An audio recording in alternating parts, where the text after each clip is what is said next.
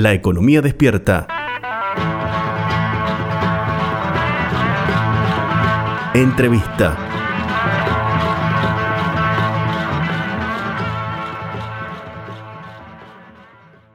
Estamos en comunicación vía Meet con el profesor de la Universidad Nacional de Río Cuarto, Miguel Bosch, economista, él también, uno de los miembros de esta casa de estudios. Miguel, muy buenos días, ¿cómo andás? Bien, muy bien, gracias a Dios, bien. Bueno, se conocieron los datos de inflación del mes de marzo, que bueno, no dieron bien los datos como, como se rumoreaba, como lo había reconocido el propio ministro de Economía Martín Guzmán, un número por encima del 6%. Eh, ¿Cuál es tu opinión al respecto? Bueno, la, principal, el principal punto es que es altísima, 6,7, tenemos un interanual de 55, tenemos que tener en cuenta una cuestión estadística simple. Salió un mes menor el que entró. Si esto sigue siendo así, que cada mes que entre, es decir, por decir un ejemplo, la inflación de abril reemplaza a la de abril del año pasado, que es menor, obviamente el piso inflacionario de este año va a estar por, muy, eh, por encima de la inflación del año pasado. Eh, perdón, te, te, paro ahí. Sí, ¿podemos estar hablando de una inflación mensual de piso del 4%? La inercia habla que sí, ya tenemos inercia, ¿no? la gente tiene que tener en claro que esto se, mide eh, durante el mes, ¿sí? Cuando medís durante el mes, hay cosas que lo medís, no, no es que lo tomaste tres veces en el mes al mismo artículo, en el mismo lugar, no, eh, porque es el promedio del mes, pero ya tenés artículos que subieron los últimos cinco días del mes que están por encima del promedio. Eso es lo que se llama efecto arrastre. Ese efecto arrastre tranquilamente, pero tranquilamente, nosotros hemos relevado muchos años, es un quinto, tranquilamente, entre un, vamos a decir un poquito, un octavo y un quinto de lo que fue.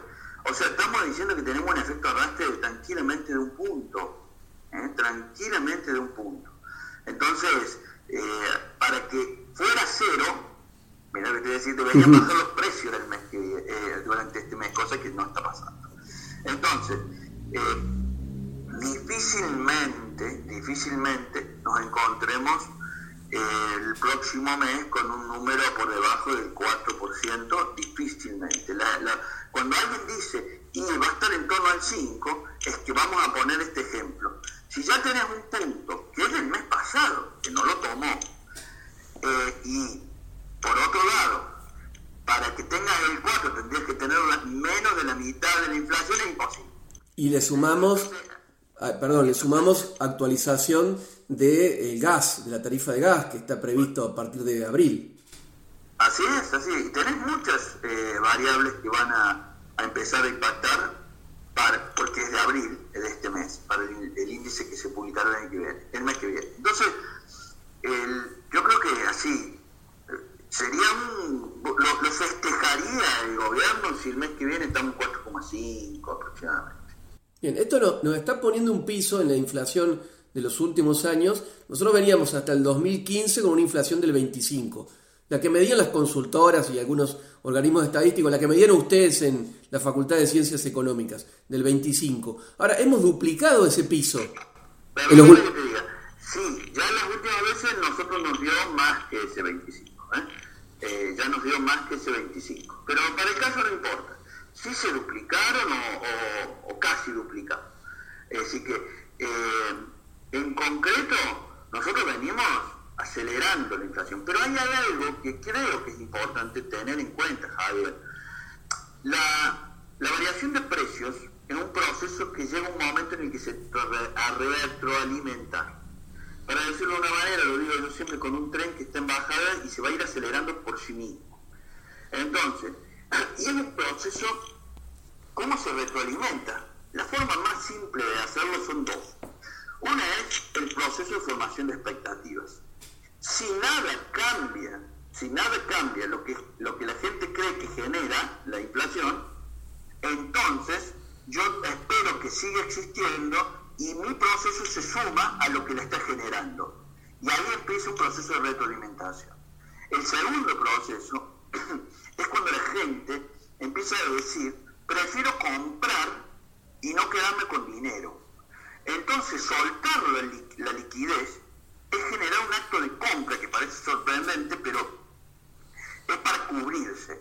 Entonces aparece una demanda para el que puede, mirá lo que te decía, claro, para el que puede,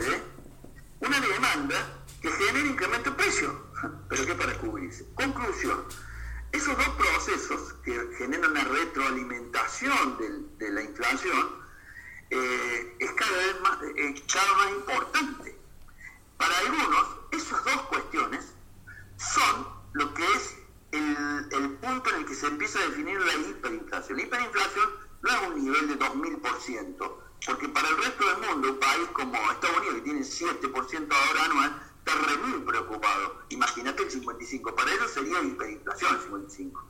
No es el nivel la hiper, sino el que ya se observen los procesos de retroalimentación por sí misma. Entonces, eh, ya viene, perdón que lo digamos, los contratos se empiezan a generar con indexaciones ocultas. Ya venimos con un proceso que cuando decíamos, ya estamos en el 15%, preocupemos, no, el mundo está en el 2 o está en 1, nosotros tenemos 10, 12 veces más de inflación que el mundo, ¿eh? y eso ya estamos hablando del año 2008, 2009, y no le quiero echar la culpa al kirchnerismo para salvar el macrismo, no, no, no, el macrismo y el kirchnerismo, todos no se preocuparon como corresponde del proceso de inflación. Y entonces hoy estamos en este nivel. Y eso es lo más complejo que es lo que veo en este momento. Te voy a sumar algo más, Javier. Sí. Y así surgen los tristes comentarios que, eh, por ejemplo, yo voy a decir uno de ellos porque tengo una posición muy claramente tomada, entonces hay que dolarizar la economía. De ninguna manera estoy de acuerdo, yo ya he fijado opinión en muchas formas y medios, así que no, no, no es para necesariamente repetirlo. Pero claro, llega un momento en que la desesperación tira en cualquiera, cualquiera, cuando ni siquiera se puede, porque imagínate que dolarizar necesita 110 mil, 150 mil millones de dólares de billetes, y si nosotros tuviéramos acceso a esa cantidad de plata, no tendríamos, el, claro. problema que tenemos. Sí, sí. Este, entonces, yo lo que digo es, hoy estamos en una situación que es resultado de un proceso ya de largo plazo. Y para resolverlo no tengo la, no tengo la respuesta. Vos me decís, ¿cómo resolvemos esto? No lo sé. Es que no lo sé. Vamos a tirar el ejemplo de control de precios. Fíjate lo que tenemos. Vamos a tirar el, la situación, como te digo, de, dolarizar. Es Vamos ¿Qué hacemos? Bueno. decirle que no aumenten los salarios. Es una locura. Claro, ahí, ahí, ahí te, te, te, detengo. Le, le, cuento a la audiencia que estamos dialogando con el economista y profesor de la Universidad Nacional de Río Cuarto, Miguel Bosch. Miguel, eh, el ministro, en declaraciones que hizo al canal de televisión C5N esta semana, eh, hizo referencia que lo que hace falta es que el, que el gobierno, la política, esté de acuerdo con el plan de estabilización que lleva adelante. Dijo que eso era fundamental, habló de que ese plan es necesario, el acuerdo, para cortar con estas expectativas. ¿Vos crees que hay un plan de estabilización en el gobierno? No, tengo certeza, siento con certeza, siento con certeza que no hay. Te voy a decir el por qué. Porque si las causas las generan varios actores, ¿eh? grupos, no tengo duda, gobiernos, no tengo duda, sector externo, no tengo duda. Y yo soy uno de los que la causa, pero digo que las causas son las otras dos, automáticamente las otras dos desconfían de mí y no toman eh, acciones en línea con lo que yo sugiero. Lo digo de otra manera. Si yo también genero inflación, pero te echo la culpa a vos, vos no vas a hacer nada de lo que yo diga que hay que hacer. Y ya está mal definido el plan, porque no estoy viendo una de las, de las tres principales causas, para decirlo así. Son cuatro, pero las expectativas, eh, como ya te dije... Alimenta. O sea, ¿qué, ¿qué, es lo que no está haciendo el gobierno que tendría que hacer para generar... Eh, confianza y, que las, y dejar de alimentar las otras causas de la inflación y a su vez disminuir las expectativas. Exactamente. Lo primero que tendré que hacer es decirlo. Yo soy formador del proceso de inflación. Es lo primero, y no lo da, no lo hace. Ah, le está queriendo tirar la culpa a la inflación del mundo. Pero si tuvimos 55 y el mundo tuvo 5, Ojalá tuviera inflación del mundo. ¿Por qué nosotros tenemos una décima parte de, la inflación que tiene India cuando India produce más alimentos que nosotros y los consume? No es que solo los exporta. Entonces, eh, le, echa la culpa al sector externo que la culpa es una guerra. ¿sí? Por eso ahora es la guerra contra la inflación. Después le echó la culpa a los, pícaros que, que forman precios eh, cuando fue allá eh, en octubre el control de precios. Entonces, ese es el principal problema, porque no es, es, es cierto que son muchos los colectivos, los actores que, contribuyen a esto, pero lamentablemente uno de ellos es quien dice, vamos por este camino, y no lo reconoce. Lo primero que tiene que hacer es diagnosticarla bien, de una manera sincera, concreta, desinteresada para con sus propios intereses, pero sí para el país. Mientras no haga eso, no va a haber reacción.